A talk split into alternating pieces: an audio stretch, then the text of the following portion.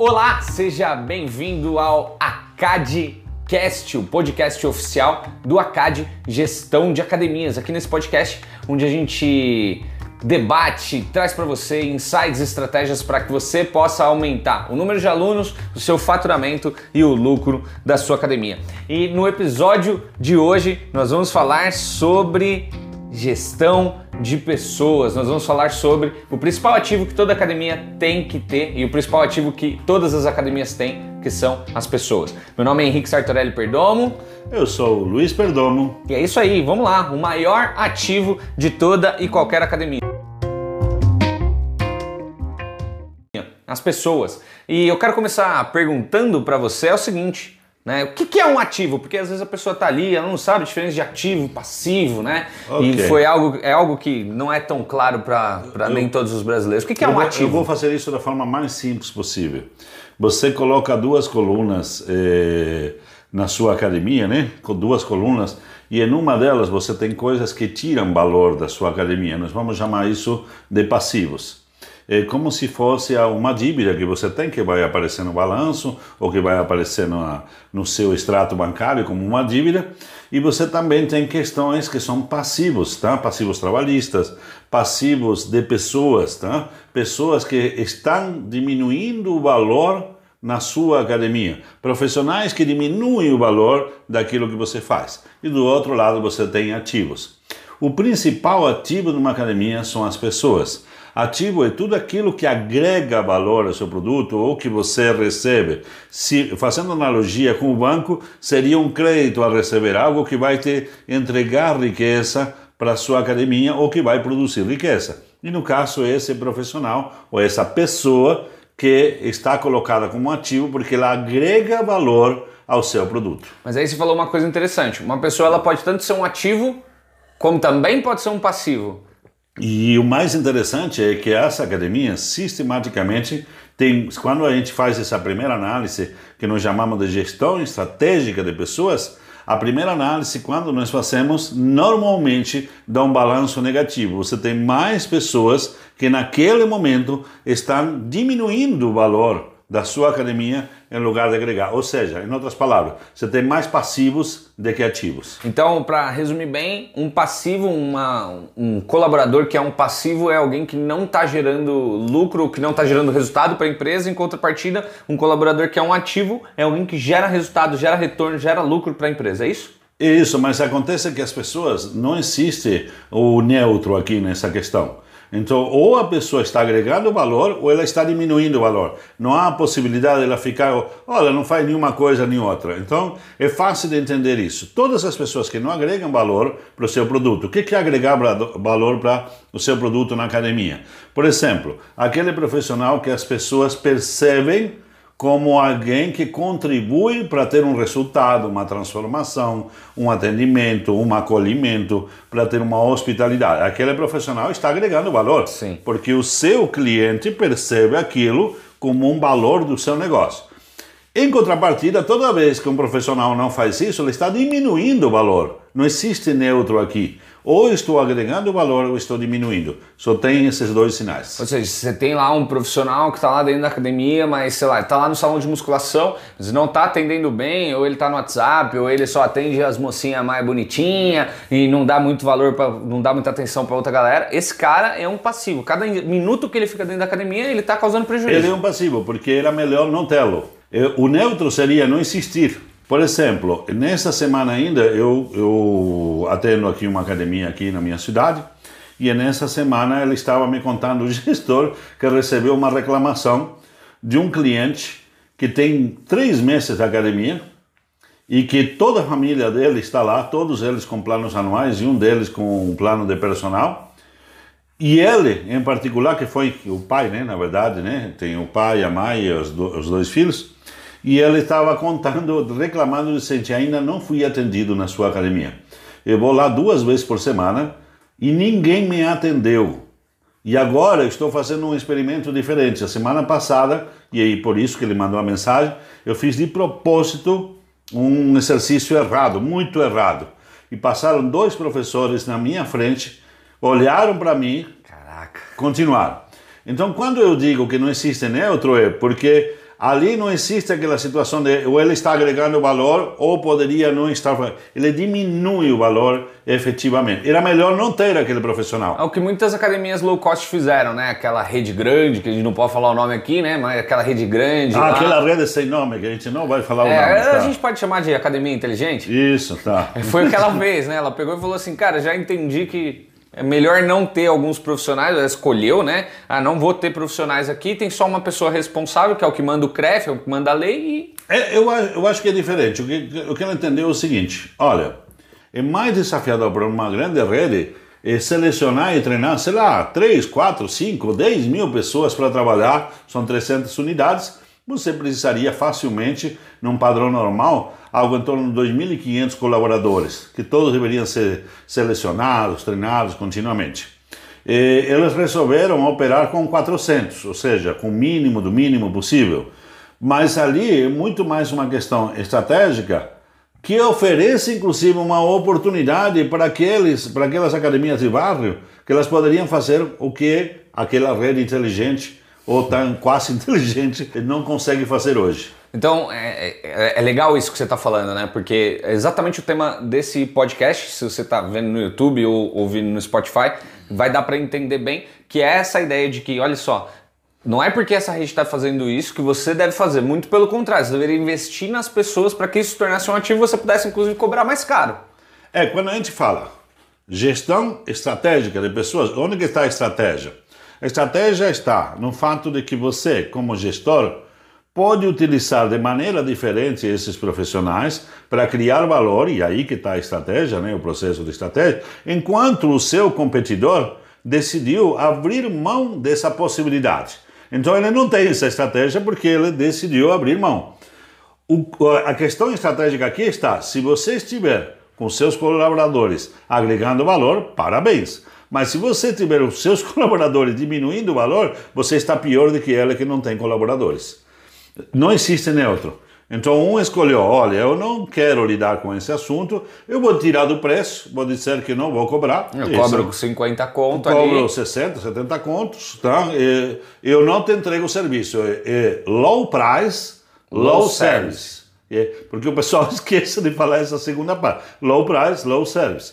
E aí, uma academia de bairro, ela pode estar competindo com o mesmo preço, muitas vezes. Às vezes o preço não é tão diferente, porque a academia de, de bairro geralmente já é low price. E ela pode fazer a diferença e começar a aumentar o seu valor e, portanto, o seu preço, quando ela usa aquele profissional que ela já tem contratado para agregar valor, em lugar de permitir que aquele colaborador continue lá diminuindo o valor do seu negócio, que é o que geralmente acontece. Legal. Como é que foi que você chegou nisso? Como é que foi que você entendeu? Quando foi que você entendeu? Né? E, e talvez isso nem tenha sido no momento que você estava trabalhando no mercado de academias, talvez tenha sido antes, não sei. Mas como foi que você entendeu? Falou assim, pô, as pessoas é o que vai fazer a diferença numa academia. Não são as máquinas, não é o prédio, não é o ponto, talvez faça bastante diferença, mas não é o prédio, não é as máquinas, são as pessoas que estão ali. Bom, a, a questão principal é que quando você trabalha em serviço, isso foi antes mesmo no mercado da academia, mas no mercado da academia onde eu pude realmente entender, Comprovar. colocar as peças no local, porque é uma coisa muito simples de você entender isso. Imagina o seguinte, todos os teus clientes são pessoas e todos os teus colaboradores são pessoas. E se você é um gestor e não entende de pessoas, então você não entende dos colaboradores, que são os que ganham mais, e você não entende do teu cliente. Eu não entendi Ou seja, porra nenhuma. em outras palavras, ou você entende de gente, ou você não entende de negócios. Para você entender de negócios num produto que necessariamente é, é um serviço, é um serviço agregado, eu eu chamo da indústria da hospitalidade, indústria do bem-estar, você só pode entregar aquilo através de pessoas. Portanto, se você não entende de pessoas, seus clientes e seus colaboradores, você não entende o seu negócio. Simples assim. Você acha que as academias estão um pouco atrasadas nesse sentido? Porque eu vejo que muitas empresas, principalmente quando a gente vai ver empresas grandes, né? Google, Amazon, Apple. Cara, essas, essas empresas gigantes, elas já entenderam, e é muito claro na cultura delas, que pessoas são o diferencial, né? Elas já entenderam isso. Em contrapartida, algumas empresas no Brasil, inclusive as pequenas, também já estão entendendo isso. Mas O que, que você vê da academia? Você acha que a academia já está entendendo isso? Porque eu vejo muita reclamação do tipo, não acho gente para contratar, eu não consigo treinar meu funcionário, eu não treino mesmo, ah, eu não... O que, que você acha que disso? Entenderam, as que entenderam são as que estão voando. Por exemplo, fica claro para você, eh, quando eu encontro um gestor e pergunto como é que está a sua rentabilidade, ele fala, olha, nunca esteve melhor. A segunda pergunta minha é como é que você treina os seus colaboradores?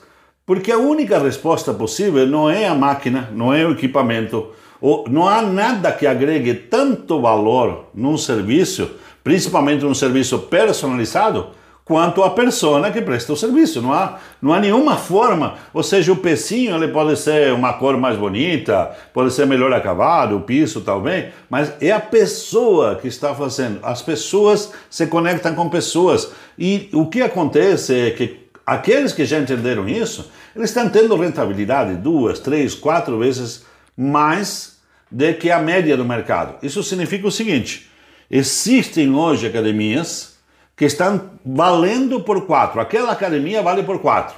Ou seja, numa única academia dá o mesmo lucro, às vezes mais, de que quatro ou cinco. Eu conheço casos que multiplica por 10 o lucro. Então você tem uma academia aqui que ele fatura 30, 40 mil reais e consegue lucrar aí 5, 10 mil quando dá tudo certo, e você tem uma outra aqui que já fatura o dobro, fatura 100, só que não é 10 mil que ele ganha, é 50. A metade é lucro limpo, porque não há nada que multiplique tanto valor quanto pessoas. E essa é a sacada. E, e, o que, que você acha que faz com que as academias ainda não consigam olhar para isso? Por que, que eles não estão olhando para isso ainda? Porque quando eu, só preciso entender, sou eu que escrevo o roteiro aqui da, da parada, e eu falei, pô, a gente precisa falar disso, né? No segundo episódio, eu não vejo assunto melhor para a gente falar disso, porque realmente para nós é muito claro isso. Na nossa organização a gente busca trazer os melhores. É assim, é assim. A, a gente busca, enfim, tá constante treinamento. Você treina a equipe toda segunda-feira.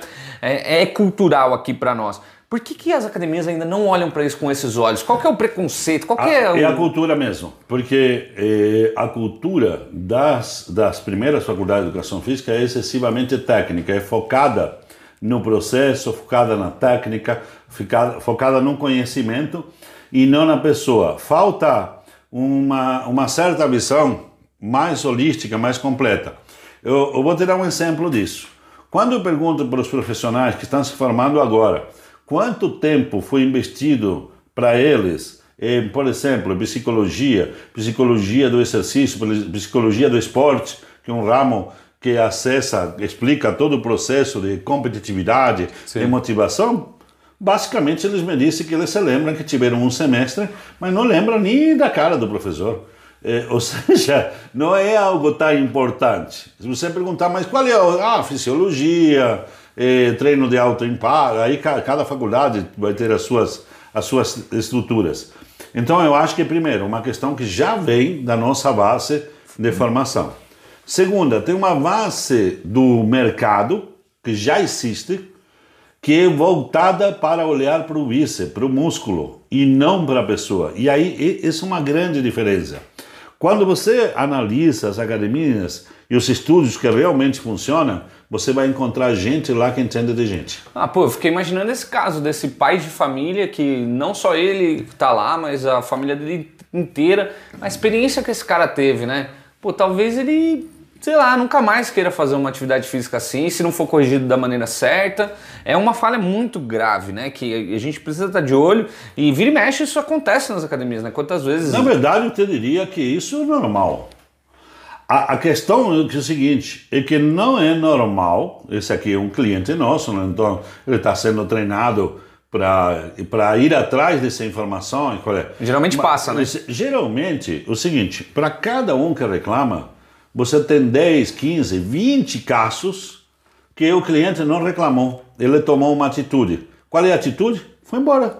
Não vai mais, não eu volta. não vou mais na academia, o cara não me atende, eu não vou mais. Então, toda vez, e isso aí é para você, gestor, toda vez que você vê uma desistência na sua academia, aquilo tem um motivo. Não é um motivo eh, totalmente eh, endógeno, mas é um motivo que tem a ver com a estrutura da sua academia. Pode ter questões fora, pessoais, sem dúvida tem, uma grande parte tem, mas se existisse um processo diferente, focado em pessoas, pessoas cuidando de pessoas, você teria um resultado diferente. Então, cada vez que alguém sai da sua academia, algo falhou na comunicação e na conexão com aquela pessoa. Não, e aí às vezes eu fico pensando, né, pô, para cada um desses que reclama, que o cara foi lá e disse, quantos não reclamaram, né? Quantos simplesmente foram embora, quantos não falaram nada, ou disseram, pô, morreu alguém, pô, vou mudar de cidade. Esse é o número que eu te falei agora há pouco. Mais ou menos nossa conta é que para cada reclamação, você tem umas 20 ou 30 que tomam uma atitude. E aí eh, eu fico pasmo quando o gestor me conta, fala, não, esse mês só tive três, quatro reclamações. Então, eu, na minha cabeça, eu já sei que são 60. Por 3, 4, são Não 60. falaram nada. São 60 descontei naquele mês. No mês seguinte, são mais 60. E o gestor não tem essa percepção. Inclusive, há um aspecto cultural de que quem reclama é mal visto. É um chato, é um cara desagradável, então vai procurar outra academia, tá? É, no nosso caso, a gente busca é, justamente entender aquele que reclama, porque eu já sei que teve vários que não reclamaram que estão passando pela mesma coisa. Sim. Não foi só ele que ficou sem ser atendido. Essa visão é uma visão mais antiga, né? De quando, pô, não tinha uma academia por rua quase, né? Não tinha uma academia por bairro. Você tinha um estabelecimento, às vezes que atendia três, quatro bairros ali no seu nascimento. Então tava tudo certo. Tinha cliente a dar com pau e, e tava tudo bem. Se o cara fosse embora era assim mesmo, porque na academia você tinha que aprender a puxar ferro, tinha que aprender a ser um fisiculturista. E se você não estivesse fazendo isso, estava errado. Ah, o tal. paradigma, o paradigma era, eh, eu contei até acho que no primeiro. podcast anterior, no primeiro, eu contei o caso de uma academia que o cara chegava lá, a primeira coisa que ele fazia era tomar uma surra, né? É, isso é um caso extremo, né? Sim. Mas, mas não é muito diferente. Vamos imaginar a jornada da experiência do cliente hoje quando entra numa academia.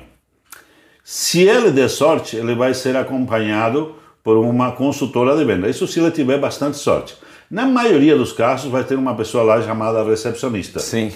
que eh, está lá para eh, facilitar, as, explicar como funcionam as coisas. Olha, aqui o banheiro, ali aquilo lá é o professor, aqui você tem que pagar aqui, a catraca funciona assim. Ou seja, eu tenho uma explicação mínima, basicamente, e joga lá dentro no- na, na área dos leões lá. Normalmente, se ele tiver muita sorte, vai encontrar um professor que vai chegar para ele e falar: Olá, seja muito bem-vindo. Eu sou o fulano de tal, sou o professor desse horário. Precisar qualquer coisa, me chama. Você já treinou, não treinou? Como é que tá? Mas na maioria das vezes, ele chega o professor e fala: Olha, eu, sou professor. Tá, seu treino é esse aqui, eu vou te acompanhar. Você já treinou? Não, não treino, já treinou? Então tá, olha aqui. Você vira precisou de mim, me chama. Tipo assim, é, é bem, é, o professor não é preparado para entender que aquela jornada, aquele momento da jornada, é talvez o mais importante, que vai criar toda a experiência, vai influenciar toda a experiência daquele cliente durante os próximos 30, 60 dias. né? E não é difícil de entender, porque depois de 60 dias as pessoas vão embora em meio da academia. Porque ele já começa com uma experiência Muito ruim. muito ruim. E a experiência ruim não tem a ver com a iluminação, com o que está nas paredes, que também tem a ver com isso, mas assim, o maior impacto da experiência, das três dimensões da experiência, que são os sentidos, a arquitetura, a infraestrutura, a comodidade e a interação pessoal, o maior é a interação pessoal. É, Esse é o que gera o maior, eh, o maior impacto nessa experiência. E é o que menos tem sido investido. Investido. Eu, Eu- convido qualquer um de vocês a irem numa academia e, e, e ser um aluno número um. Chegar lá e falar, eu estou começando hoje, para ver o que acontece. Vocês vão ficar bobos, porque é muito ruim a experiência. Não, eu, eu, fico, eu fico meio doido assim, porque eu vejo algumas academias investindo muito em equipamento. E equipamento é algo que custa caro, né? Pô, quanto custa uma esteira? Ah, 20, 30 mil reais hoje. 20, 30 mil. O cara compra, para comprar aquele equipamento, às vezes ele vê 10 esteiras diferentes. Vai no showroom, conversa com o cara, vai na academia, visita, anda na esteira, corre na esteira. Né, que a gente via nas feiras, né, na ISA e tal. Porra, o cara passa lá horas e horas e horas para escolher uma esteira. Ele sabe tudo de todas sabe as tudo, esteiras. Sabe tudo. Mas na hora de treinar o, o funcionário dele, na hora, Na de, hora tre- de contratar. na hora de contratar. O que eu vejo que na hora de contratar, como é que você contrata os professores? Na maioria dos casos, estou generalizando aqui, óbvio que tem exceções, mas eu estou falando aqui para 90% do mercado. É assim, o professor não vai vir segunda-feira. Ele arrumou alguma outra coisa para fazer, ou caçou e foi embora, enfim, algo aconteceu, precisamos substituí-los. Liga para o outro professor e pede para ele arrumar um substituto. O substituto às vezes chega para dar aula sem ter conversado com ninguém dentro da academia. Eu já vi casos onde o cara chega na segunda-feira e fala: Eu sou o professor da manhã, estou chegando aqui. Ele não passou por nenhum tipo de processo de seleção, de treinamento, de encantamento. Ele nem sabe qual é a missão, não conhece a história da academia, não conhece a história do dono, não conhece a história da formação daquele barrio, daquela estrutura. E é colocado lá. E como era uma contratação de emergência, se der bom, Beleza. se alguém chegar e falar, não, o cara até que tudo bem com ele, ele fica. Nossa, isso é muito doido, né? E, e, e como isso acontece mesmo. Eu fiquei pensando aqui, né? É, legal, tá bom. Então, tudo bem, a gente já entendeu que tem que investir nas pessoas. Eu acho que nesse momento aqui, não sei quanto tempo. Quanto tempo que a gente tá aqui já falando? Uns 20 minutos. Uns 20 minutos. Acho que nesse momento já entendeu. Não, beleza, preciso investir nas pessoas. Mas como faço isso? Qual que seria o primeiro passo? Olha só, tá bom, entendi. Quero melhorar essa parte. O que, que eu tenho Olha, que fazer agora? Primeira coisa, você não chega a lugar nenhum se você não sabe aonde quer chegar. Então a primeira coisa, você tem que ter clareza de qual é o profissional que você quer, qual é o ideal. Porque se você não sabe nem isso, o que, que tem que ter aquele profissional, você não vai chegar. E aí eu te recomendo, você pode assistir aqui quantas vezes você quiser, pega uma folha, faz duas linhas verticais para que você fique com três colunas. Na primeira coluna você vai colocar as competências técnicas que aquele profissional deve de ter. Entrega mínima, ele tem que ser formado, ele tem que saber fazer eh, avaliação física, ele tem que conhecer protocolo tal e tal e tal, ele tem que conhecer circuito de eh, treinamento funcional. que- Então eu vou colocar as, digamos assim, as competências técnicas. O primeiro grupo de competências é aquele que eu não vou abrir mão, e eu tenho um segundo grupo do desejável, para saber o que, que eu quero, porque quando eu vou entrevistar o profissional, se eu não tiver isso de alguma maneira Escrito ali, né? escrito, vai passar batido e vou contratar alguém que não tem. Na coluna no meio, você vai colocar algo parecido com comportamento. Quais são os comportamentos que você deseja? Na verdade, se a gente tivesse um preparo maior, eu estaria falando agora em personalidade. Qual é a característica da personalidade? Como é que eu quero? Eu quero alguém mais organizado, ou mais disciplinado, mais criativo, tá? E em vista de que que eu vou definir isso? Em vista da equipe que eu já tenho. Então, digamos que eu tenho uma equipe que é muito disciplinada, muito organizada, mas assim, falta um pouco de calor humano.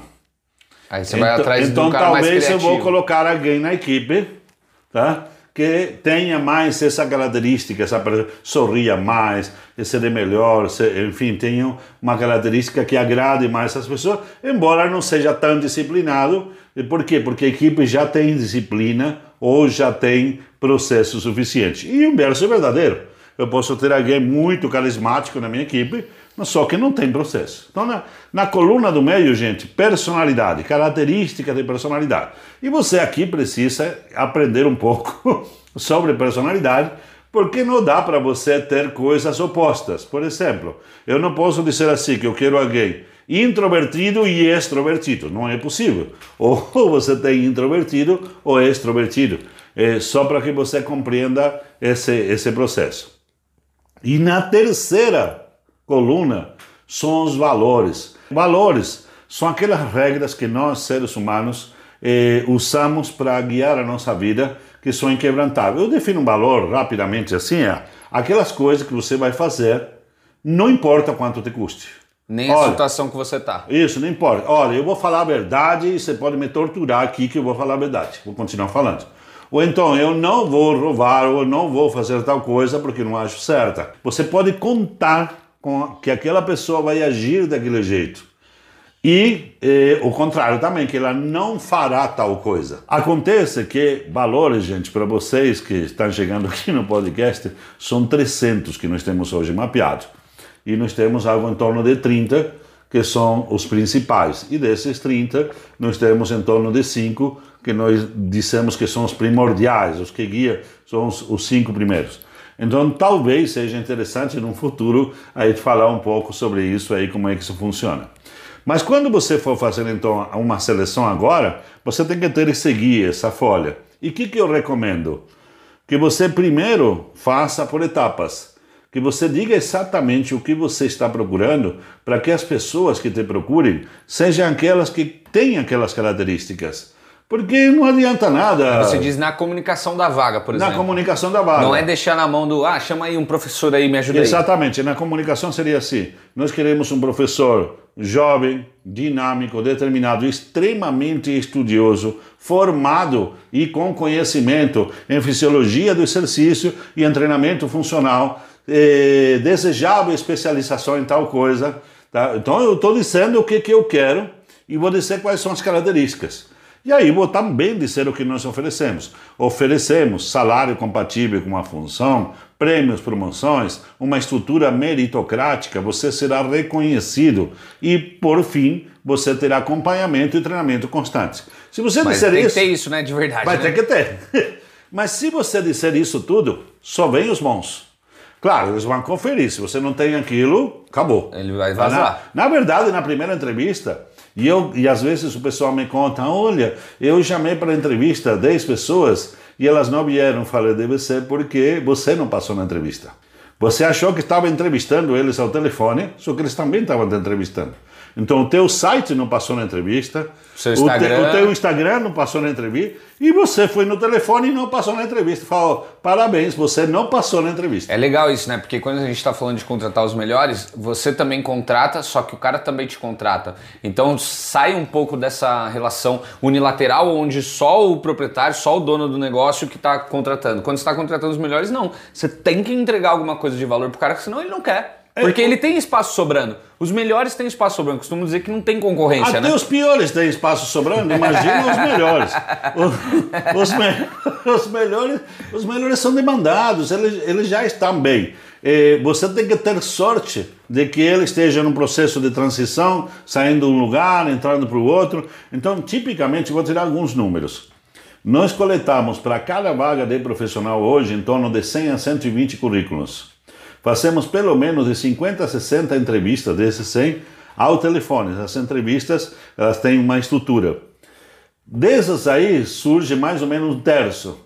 Um terço vai passar pela entrevista em grupo, dinâmica em grupo. Da dinâmica em grupo vai para a dinâmica em small grupo, pequenos grupos. É normal do 120 sobrar um, às vezes nenhum. Mas acontece que aquele, aquela contratação, e isso que eu quero passar para você, gestor que está aí, se as pessoas são os que vão fazer a diferença, que faz a diferença no teu negócio, então é elas que você realmente precisa peneirar ao máximo, porque esse cara existe, esse cara bom existe. É, só que você talvez não está achando ele. E aí entra um ponto legal, né, disso tudo que você está falando, porque parece tudo mágico, interessante pra caramba. O cara tá olhando falando, beleza, eu vou fazer isso aí, mas quanto é que vai me custar? Ele deve estar tá se perguntando. Então, o meu papel aqui é fazer a pergunta para você. Inclusive, se você tiver pergunta para fazer aí, se você estiver assistindo no YouTube, deixe nos comentários que a gente vai ver se consegue responder nos próximos podcasts. Mas minha, minha função aqui é fazer a pergunta para ele. E aí eu tenho certeza que eles estão se perguntando, tá bom, quanto é que custa isso? Quanto custa ter os melhores? Oh, quanto custa ter os melhores? Aí uma pergunta muito interessante, porque aqui nós só contratamos os melhores e cada vez os melhores mesmo. E aqui a gente sabe que os melhores custam a mesma coisa que os piores. Olha, eu vou repetir essa frase porque. essa pega. Essa pega um pouco. Os melhores custam a mesma coisa que os piores. Por que, que eles custam a mesma coisa? Porque aquilo que você vai pagar a mais Tá? Na verdade, eu diria que custa mais barato. Porque aquilo que você vai. A base é a mesma, né? Se o salário hora o fixo lá. é 13, é 13, 14, 15, vai ser esse. Só que os melhores você só vai poder ficar com eles se você tiver uma estrutura meritocrática que reconhece o resultado, porque ele vai te entregar resultado. E quando você paga por resultado, normalmente custa muito barato, fica muito barato. Porque imagina o seguinte: eu tenho um professor que me custa 14 reais. Ele mal consegue dar conta de 40 alunos e eu perco a metade deles em seis meses. Aí eu tenho outro professor que dá conta de 60 assim, com um pé nas costas, brincando, e eu não perco nenhum. Na verdade, ele traz outro. Então, assim, esse, esse cara aqui eu deveria de pagar 30, 40. Não precisa. Ele está muito feliz quando eu digo para ele o seguinte: você tem aqui 30% a mais de salário em reconhecimento, porque você teve a maior aderência da academia, você teve o melhor índice de renovação e você tem o melhor índice de aprovação na pesquisa. Sim. Que são os três itens mais importantes. Então, quando você coloca isso, você percebe claramente que pagar mais para o melhor é muito mais barato do que pagar mais ou menos para o pior ou para o mediano. E aí você falou uma coisa muito legal, que eu acho muito importante, que é como é que remunera um professor ou um vendedor também, né? Porque também precisa, precisa ter um vendedor nessa estrutura. Mas como é que faz para fazer essa remuneração, essa, essa, bonificação? Sei que você falou rapidinho, mas queria aprofundar então, um pouco então, nisso. Então, vou dar uma ideia. Vamos pegar um professor. Então, um, uma academia que trabalha com meritocracia, ela segue alguns critérios. Ela escolhe alguns indicadores para os profissionais e esses indicadores são os indicadores que assim mais importantes. Existem muitos indicadores. Vou colocar aqui três. Aderência, que é o número de vezes que seu cliente realmente vai na academia. Então, aderência é um, um professor que tem 100 alunos e 90 deles foram durante oito semanas consecutivas, ele tem 90% da aderência. Não importa quantas vezes na semana? Não importa quantas vezes na semana. Tá. Ele, ele, não pode pular a semana, no nosso critério. E o outro, de repente, teve 70. Tá? A média da academia pode ser 80. O segundo critério é renovação de contratos. Quantos contratos que eu tinha para renovar venceram? Tá? Não importa se são mensais, se são trimestrais, claro que a gente trabalha com contratos mais longos, anuais, bianuais, mas vamos imaginar que seja na sua academia. Tá? do jeito que está ali. Isso, Mensalzão, do trimestralzão. Tá, tá. Teve, você tinha 100 alunos, 90 renovaram, continuaram e 10 não. Então você tem 90% de desempenho. E assim por diante, tá? Aí você tem uma pesquisa que a gente recomenda que você utilize. Essa pesquisa é um pouquinho mais técnica, mas vou falar aqui rapidamente. Basicamente, você pega 5% dos seus clientes a cada semana. Então você vai demorar mais ou menos 20%, 20 semanas para você chegar, chegar no, no, nos primeiros 5%, exatamente. E você vai fazer perguntas simples, como conhece o seu professor? Você está satisfeito com o seu treinamento, com o atendimento? É, eu posso perguntar coisas bem simples, que vai dar, tá? Sempre com aquelas carinhas, né? Satisfeito, pouco satisfeito, totalmente satisfeito. Fica mais fácil, mais Fazer até pelo WhatsApp, Google Form. Pelo WhatsApp, Google Form. E aí, eu vou juntar esses três indicadores. Então, o que, que eu vou fazer? Primeira coisa que você vai fazer, gestor, é fazer esses indicadores da academia inteira. Então, digamos que eu pego a academia inteira e descubro que Renovação, a academia renova, sei lá, 50% dos que. Que aderência tem também 50%, só para ficar fácil aqui a conta, não é esse número, né? E que satisfação está dando um índice de satisfação de 50 também. Essa é a média da academia. Como é uma média e você tem 4, 5, 6, 8 professores, você vai ter professores que vai estar acima da média. Se está acima da média nos três itens, então, eu tenho que te dar um reconhecimento. Bônus. Se você está acima da média só em dois itens, vou te dar menos reconhecimento. Está acima da média só em um.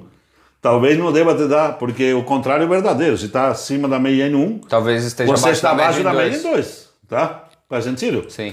Então, como ela é uma média, todos, a cada bimestre, a cada trimestre, aquilo vai mudando. Sim. Vai melhorando. Por quê? Porque se eu vou ajudando aqueles que têm uma média ruim vou treinando eles, vou melhorando eles, e aqueles que estavam bons, imagina, né? Ele foi, recebeu um reconhecimento, ele vai fazer melhor ainda. Então você tem um moto contínuo de benefícios na sua academia através da gestão estratégica de pessoas, usando basicamente três indicadores e um processo de incentivo. Caraca, legal que, isso, hein? Que pode ser muito simples, tá? Você está acima da média num indicador, eu te pago 50 reais. Você está acima da média em dois indicadores, eu te pago 200 reais a mais. Você está acima da média em três indicadores, eu vou te dar 600 reais. Você é um cara muito bom, eu não vou perder você de jeito nenhum. E faça as contas, gestor, vai sair barato. Sai barato, hein? Vai sair barato, porque imagina agora um fenômeno que acontece nas nossas reuniões de grupo. Chegam os professores lá, tem todos os indicadores e tem aquele que já está abaixo da média pela segunda reunião, né? Sabe o que, que acontece? Normalmente ele nem vai na terceira reunião. Ah, ele se sente Ele pede deslocadaço. pra né? sair. É. Ele já viu que não é pra ele. Falou, cara, Não consigo chegar, Pô, né? Esses Não. caras aqui estão jogando um jogo, claro. Antes disso, já ajudei, já treinei, já corrigi, já orientei. Mas vamos imaginar que eu fiz tudo isso e o cara continua lá atrás. O que, que vai acontecer? E ele mesmo pede pra sair e fala, gente, eu vou para outra academia porque isso aqui não dá para mim. E aí você falou algo, cara, eu acho isso genial, acho que dá pra aplicar amanhã esse conceito, né? Isso amanhã, gente. É. Isso se faz amanhã. Muito legal, é só colocar os conceitos lá e mandar ver. Mas aí me surgiu uma questão, beleza, então a gente vai precisar ter esses indicadores, a gente vai precisar contratar os melhores que a gente já falou, mas como é que faz pra treinar essa galera que já tá aqui? Aí, aí que está importante, tá? É, por exemplo, é, é normal eu entrar numa academia para ajudar, né, no nosso processo de consultoria, e o gestor querer treinar o professor para ser um professor melhor. E o que, que ele entende por ser um professor melhor? Que ele sabe dar um É. treino melhor, que faz uma ficha melhor, que faz. Isso não é um professor melhor, tá? As habilidades comportamentais são as que realmente impactam o seu cliente. Ou seja, se o seu professor aprendeu uma coisa chamada protocolo, então para você treinar alguém, você precisa ter um protocolo. O que que é um protocolo? É, é uma estrutura onde te diz que seu professor deve receber as pessoas de determinada forma, deve de acompanhá-las de determinada forma. Então você vai definir se o iniciante, se é homem, se é mulher, se é mais velho. Você vai ter protocolos para, sei lá, seis, oito tipos né, de clientes que você tem. E o que você vai acompanhar é o seguinte: você definiu que ele deve ser recebido sempre assim. Então não acontece mais de alguém não ser recebido, porque no protocolo tem que ser recebido. Quais são as perguntas que ele deve fazer? O que, que é uma amnésia dinâmica que o professor deve fazer com todos os clientes na sala de musculação? Que basicamente, olha, vou fazer aqui. Henrique, como é que você dormiu hoje? Tá tudo bem? Dormi bem. E o nível de energia, tá bom? Tá bom, tá Você está bem alimentado? Tô. Então, pau no treino. Se ele me dissesse não dormir, o meu treino ia ser diferente para ele. Faz sentido? Total. É dinâmico, é três perguntas. Você consegue fazer isso muito fácil. E depois que eu passei para você a primeira série, eu vou voltar daí uns 10 minutos e falar, tá tudo bem? Como é que tá? Dá para aumentar? Dá para fazer mais intenso? Isso é legal, eu gosto quando você fala disso, que é a, a parada dos quadrantes de atenção dentro do salão de musculação. Vão pirar nisso aqui. É. Os quadrantes da atenção é o seguinte: imagina que você é um professor, você está numa sala de musculação e tem, sei lá, 15 pessoas, 20 pessoas. É comum o professor fazer o seguinte: ele vai lá, faz uma intervenção, levanta, gasta um minuto, dois, não deve gastar mais do que dois minutos, tá? Nunca, nunca. É, se está gastando mais do que isso, tem algo errado no processo. Mas pode Aí ele já acontecer- tá batendo papo, trocando isso, ideia. tá batendo papo. E aí ele levanta a cabeça, olha e vai no primeiro que ele encontra errado. Então ficaram mais 10 ali que ninguém viu ele. Então um bom profissional, e isso aqui nós aprendemos com os bons profissionais. Estou relatando para você o que bons professores fazem, tá? Primeira coisa, eles dividem a sala de musculação pelo menos em quatro quadrantes e eles se certificam de que a cada dois ou três minutos eles olham nos olhos de todo mundo e sabem o que todo mundo está fazendo. E as pessoas percebem isso. Claro. Então elas se sentem cuidadas e atendidas. Tem, eh, não tem aquela síndrome do garçom distraído, né? Que aquele garçom. é, que isso é uma sacanagem, né? Que o cara te trouxe o prato, você esqueceu de pedir a bebida, ele não volta mais. não- Então, assim, isso acontece na sua sala. Pode ir lá olhar, isso acontece. É só você olhar, observar o que acontece, você vai perceber que isso não é assim que nem todo mundo, nem 100% das pessoas são recepcionadas dentro do protocolo, que depois não tem a amnésia dinâmica e tem uma coisa muito ruim que acontece nas academias, que o aluno vai embora e o professor Ninguém não fica tchau. sabendo. Não, não. Por quê? Porque não tem o hábito. Então, como é que você constrói esse hábito? A pessoa está indo embora e fala: Ô, Fulano, tchau, tá, te vejo quinta-feira. ele começa a fazer, a tornar importante o momento da despedida e a combinação para o próximo treino. É, e, isso faz toda a diferença, né? Porque quando você se despede já, deixando te vejo em tal dia, pô, aquela sugestão já entra na cabeça do É cara. uma que a gente chama de, eh, quando nós treinamos as equipes, né? A gente chama de sugestão hipnótica, tem umas palavras, mas olha, uma frase simples. Olha, Henrique, foi ótimo o treino hoje. Você vai treinar de novo na terça? No mesmo horário? Vou. Ah, então vai ser maravilhoso. Pronto. Eu deixei uma sugestão hipnótica de que ele tem um compromisso comigo na terça-feira. E vai ficar vai rodando, ser- né? A nossa fica mente, rodando, fica a nossa mente só pra galera entender, a, nossa mente ela tem, ela tem que começar e fechar coisas. Se ela não fecha uma coisa, fica rodando uma parada que o tenho que. Exatamente. Tenho que pagar aquela conta, tenho que fazer isso, tenho que falar Fica pendente. Fica pendente. Então o cara ele só resolve aquela pendência quando ele volta. Então, respondendo à questão do treino, você primeiro elabora um protocolo de atendimento, claro, nós temos vários protocolos, mas assim, você pode fazer isso na sua academia amanhã. Elabora, como é que eu recebo o cliente, como é que eu atendo no meio, como é que eu vou me despedir dele, se for um homem, se for uma mulher, se for mais jovem, se for mais velho, qual o tipo de linguagem. Ponto. Isso é o básico do básico. Quando você estabeleceu isso, agora você pode treinar. Agora você pode pegar sua equipe e falar, nós vamos treinar hoje, como é que a gente vai receber? Se for assim, se for assado, e aí vai surgir ainda questões. Sim. É para dar a mão, não é para dar a mão, é para olhar no olho, não é para dar no olho, é para falar de longe, como é que faz. Tudo isso tem que estar resolvido. Sim. Se você está atendendo alguém, como é que faz? Eu vou dar um exemplo de um protocolo de uma rede que a gente colocou que foi muito engraçado. Nessa rede aí que atende só mulheres, eh, a gente tinha em média sempre dois professores trabalhando, a recepcionista e o professor. E pela estrutura da rede, eh, quem tá, quem estava atendendo do lado de dentro não conseguia ver a porta na maioria dos casos. A gente con- conseguiu desenvolver um protocolo que era a recepção, as boas-vindas em eco. Muito engraçado isso aí, porque funcionava assim. Alguém entrava, né? E a pessoa que estava na frente dizia, Olá, fulana, né? Olá, Henrique, bem-vindo. E aí outro dá, Olá, Henrique, Lá de bem-vindo." trás. Lá de trás.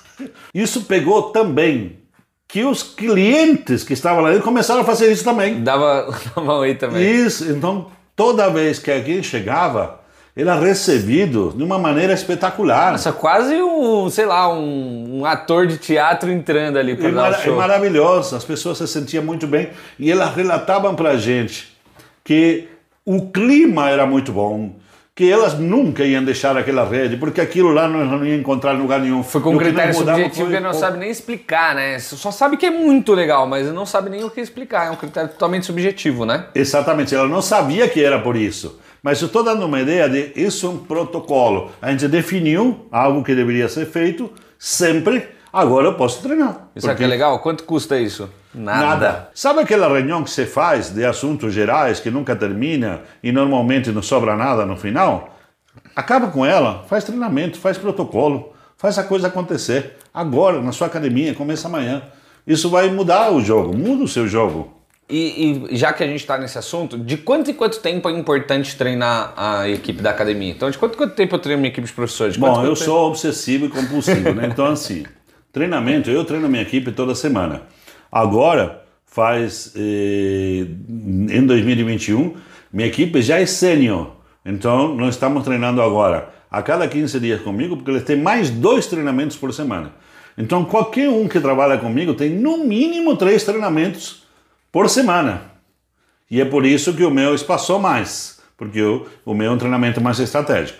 Mas se você está falando de treinar sua equipe, eu começaria no mínimo a cada 15 dias, mas seria muito bom. É melhor um treinamento curto, objetivo, gravado, para que você sempre tenha alguém que não pode ir, né? Sim. Então você faz o seguinte: você manda para ele a gravação e na próxima ele explica o que, que ele assistiu lá, o que, que ele entendeu, o que, que ele não entendeu Legal. para a coisa funcionar melhor, até a crítica, né? Não, isso é, isso é bem legal, né? Nossa, eu fico pensando que diferença que se deve fazer numa academia em que ela nunca treina e agora passou a treinar. Então eu queria que você falasse um pouco disso. Qual que é o resultado que dá você ter uma No- equipe treinada? Normalmente, normalmente, quando você leva a sério o treinamento dentro de uma estrutura, porque treinamento estruturado, não existe treinamento de ah, vou falar de tal coisa e não se preparou. A gente se prepara. Eu tenho um conteúdo, o Henrique veio aqui com um conteúdo preparado para isso. Isso é algo que eu faço no meu dia a dia. Então estou preparado para falar sobre isso. Agora, talvez você não esteja, então você precisa se preparar. Você precisa assistir vários vídeos do que, que é atendimento de excelência, o que, que é hospitalidade, o que, que gera empatia, o que, que gera encantamento. Nós estamos falando hoje de fazer um vídeo sobre encantamento, né? Como Sim. é que funciona o encantamento. Tem técnica para encantar as pessoas. Não, isso eu acho muito legal, porque hoje em dia você pode aprender sobre absolutamente qualquer coisa. Se você entrar num programa nosso, como 10 em 12, que é um programa que leva as academias a lucrarem 10 vezes mais nos próximos 12 meses, tem tudo lá. Mas você não precisa necessariamente aprender você com o nosso poderia programa. dizer que isso aqui é um seeding? É um seeding. Um né? É um. Isso Mas... aqui é uma técnica também. Isso aqui é uma técnica de seeding dentro de um podcast. Mas você não precisa aprender com a gente. Você pode aprender onde você quiser. Agora, o fato é que você deveria aprender, né? Esse é o ponto. Porque se você não aprende, você não tem resultado. Tem uma frase que eu gosto muito que é: o resultado que você não tem é devido às coisas que você não sabe. Então, se você não sabe como treinar, você não vai ter resultado treinando. Se você não sabe, pô, é igual eu. Eu nunca treinei, vou dar um exemplo, nunca treinei. Daí vou numa academia e vou querer ter os melhores resultados do mundo. Cara, se não tiver alguém para me ensinar, alguém para me acompanhar, um professor, faz o quê? Tá me ensinando ali. Uhum. Como é que eu vou ter meus resultados? Então, é muito importante, eu acho, colocar essa semente para as pessoas poderem buscar conhecimento. Então, Especificamente falando, que resultado que dá em grana? Porque eu acho que no final das contas, no, na última linha, é isso que o cara tá preocupado. Porque eu fico imaginando, ele tá ali, às vezes está sem lucro, às vezes está empatando, a gente sabe que é a realidade de muita academia, quando não está perdendo dinheiro, está trabalhando 10, 11, 12, 14 horas. Então eu queria que você fizesse uma apanhada assim, ó, por exemplo, oh. eu vou ter que deixar de fazer alguma coisa para começar a treinar. E se eu começar a treinar a minha equipe, qual é o resultado que eu tenho? Bom, primeira coisa que você deve deixar de fazer, é o que perde tempo, que são aquelas reuniões de gerais, sem objetivos, e para de fazer isso que não serve para nada. Vá lá, cria um protocolo e treina a sua equipe. E eu vou te dizer quanto é que você vai ganhar. Sabe aquele aumento que você não dá há dois anos, três anos? Você vai conseguir dar tudo ele de uma vez daqui a três meses. Porque o aumento para os clientes aumento, na mensalidade. O aumento da mensalidade. Eles não estão preocupados em pagar mais se você oferece mais. E esse oferecer mais depende do treino que se dá para a tua equipe. Porque eu vou falar sobre treinamento e sobre faturamento. Basicamente, uma academia que seleciona bons profissionais, que treina continuamente, ela consegue cobrar para o mesmo serviço. Não estou falando de um produto diferente, ou um programa diferente, ou um programa premium. Isso é outro assunto. Esse né? é outro assunto para outro mais podcast. Uma hora aqui. Eu estou falando aqui para a mesma academia, ela consegue cobrar, em média, 15 a 20% a mais. 15, 20% a mais de faturamento no ano. Tá? Porra, é muita grana. É o lucro que você não tinha. Tá? Você, pode, você pode ter. Mas eu vou eh, colocar isso eh, de uma maneira diferente, porque a pergunta sempre é: ah, tá bom, então vou treinar o cara, o cara fica bom e ele vai para outra academia, que é a eu pergunta, go né? Eu gosto que já antecipou, que era a pergunta que eu ia fazer a próxima. Tá. Bom, então é o seguinte: pensa comigo, assim, se você selecionar continuamente os melhores e treinar continuamente os melhores, os melhores só querem ficar com os melhores.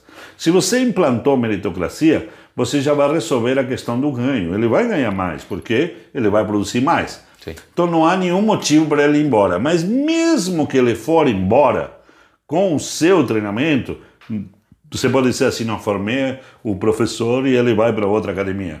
Tá tudo bem. O que você não pode correr o risco é de você não treinar, ele ser ruim e ficar com você. Isso é um custo Quem foi altíssimo. que disse essa frase? Esse conceito é muito conhecido na administração. Quem foi que disse que é o conceito de eu prefiro treinar no meu colaborador e que ele, ele vai embora, embora, do que eu não treinar e correr o risco dele eu, ficar? Eu não sei, eu desconfio que foi o Drucker, mas eu não sei, tá?